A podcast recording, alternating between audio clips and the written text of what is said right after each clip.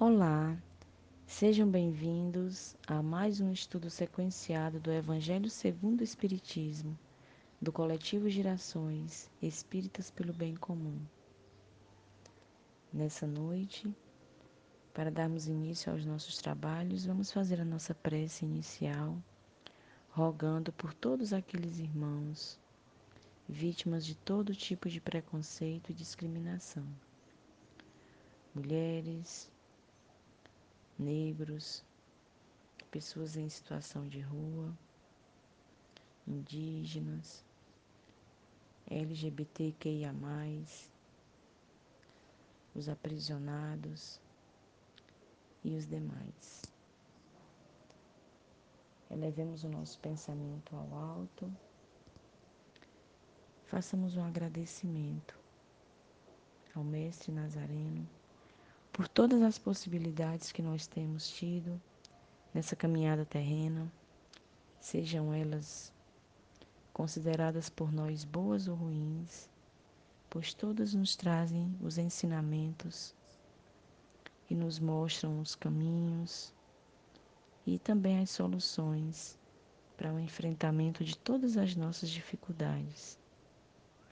Agradecemos e rogamos ao Mestre que nos conceda toda a confiança, todo o equilíbrio, toda a paz necessária a esse enfrentamento, nos fortalecendo e nos dando a plena convicção de que nós não estamos sozinhos de que nós temos a companhia dos amigos espirituais que seguram nas nossas mãos, que nos dão os bons pensamentos e as boas soluções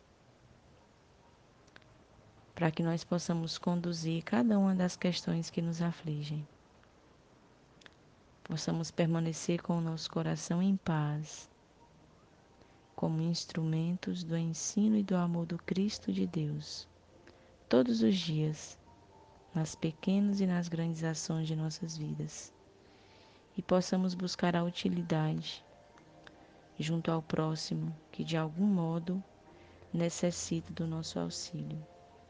Fica conosco, Pai, Deus nosso Pai, Jesus nosso irmão, fica conosco, para que nós possamos ser instrumentos do Teu amor e da Tua luz por onde nós formos. Que assim seja. Hoje nós vamos estudar o capítulo 1 do Evangelho segundo o Espiritismo. Eu não vim destruir a lei. Item 10. Um dia, Deus, na sua caridade inesgotável, permitiu ao homem ver a verdade dissipar as trevas. Esse dia foi o advento do Cristo depois da luz viva, as trevas voltaram. O mundo, depois das alternativas de verdade e de obscuridade, se perdeu de novo. Então, à semelhança dos profetas do Antigo Testamento, os Espíritos se põem a falar e a vos advertir. O mundo foi abalado em suas bases.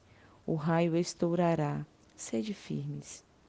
O Espiritismo é de ordem divina uma vez que repousa sobre as próprias leis da natureza, e crede que tudo o que é de ordem divina tem um objetivo grande e útil. Vosso mundo se perdia, a ciência desenvolvida às expensas do que é de ordem moral, em tudo vos conduzindo ao bem-estar material. Revertia em proveito do espírito das trevas. Vós o sabeis, cristãos, o coração e o amor devem caminhar unidos à ciência. O reino do Cristo, após 18 séculos, e malgrado o sangue de tantos mártires, ainda não chegou. Cristãos, tornai ao Mestre que quer vos salvar. Tudo é fácil àquele que crê e que ama. O amor enche-o de grande alegria inefável. Sim, meus filhos, o mundo está abalado os bons espíritos vulo dizem sempre: curvai-vos sobre o sopro precursor da tempestade, a fim de não serdes derrubados, quer dizer, preparai-vos, e não vos assemelhais às virgens estouvadas que foram apanhadas de surpresa à chegada do esposo. A revolução que se prepara é antes moral que material. Os grandes espíritos, mensageiros divinos, insuflam a fé, para que todos vós, obreiros esclarecidos e ardentes, façais ouvir vossa humilde voz. Porque vós sois o grão da areia, mas sem grãos da areia não haveriam montanhas. Assim, pois, que estas palavras, nós somos pequenos, não tenha mais sentido para vós. A cada um sua missão, a cada um seu trabalho. A formiga não constrói o edifício de sua república e os antimáculos imperceptíveis não erguem os continentes? A nova cruzada começou. Apóstolos da paz universal e não de uma guerra.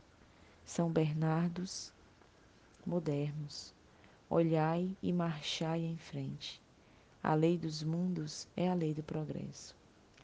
Fenelon Poitiers, 1861. É, o que que essa mensagem ela vem nos trazer? A mensagem da boa nova, a mensagem do novo mundo, da nova era para nós, para o nosso planeta. Vem nos lembrar que é de grãos, né? São os grãos de areia.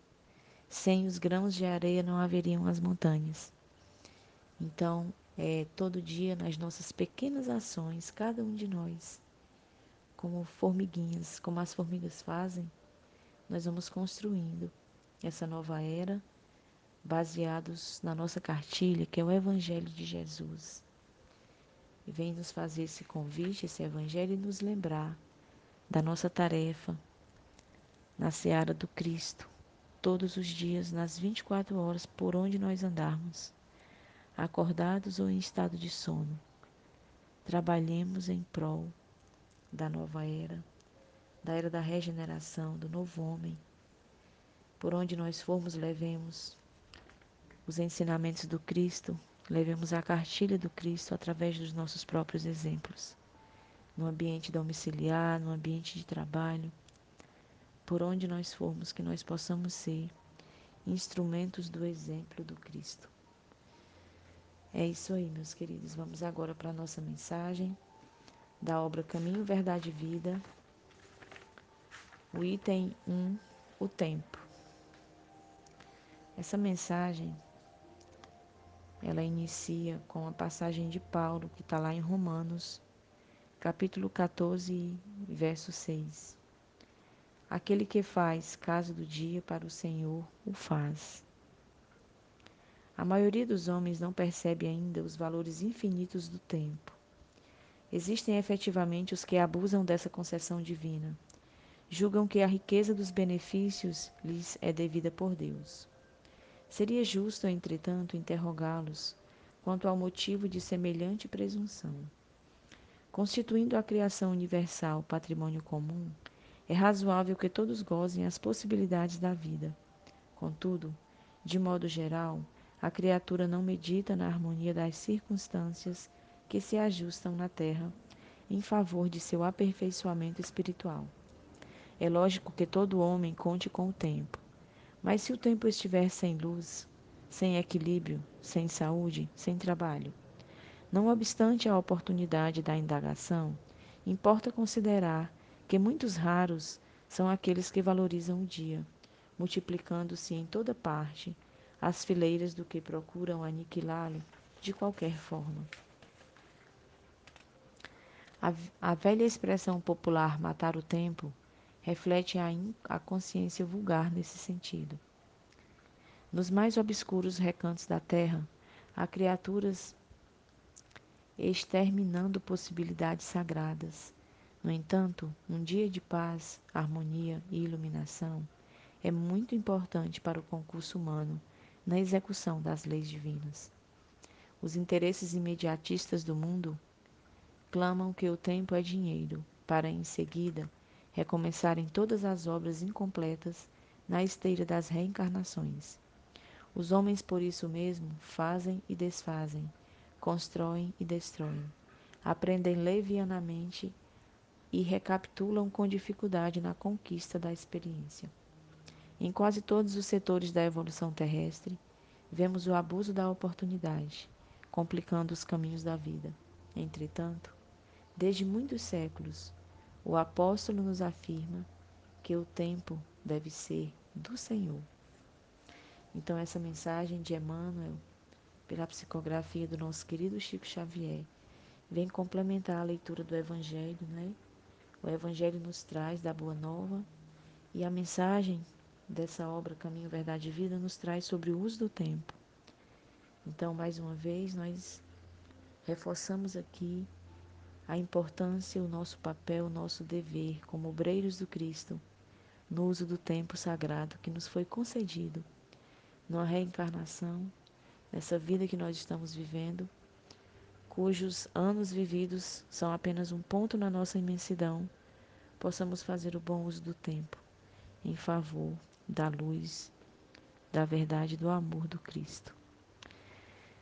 Vamos então agora encerrar os nossos trabalhos dessa noite com a nossa prece final, dizendo assim: Mestre querido, nós te agradecemos pela oportunidade desse encontro.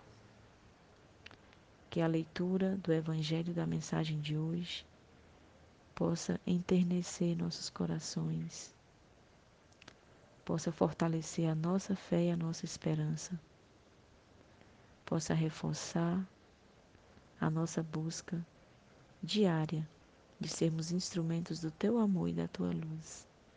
Fica conosco, hoje e sempre, que assim seja.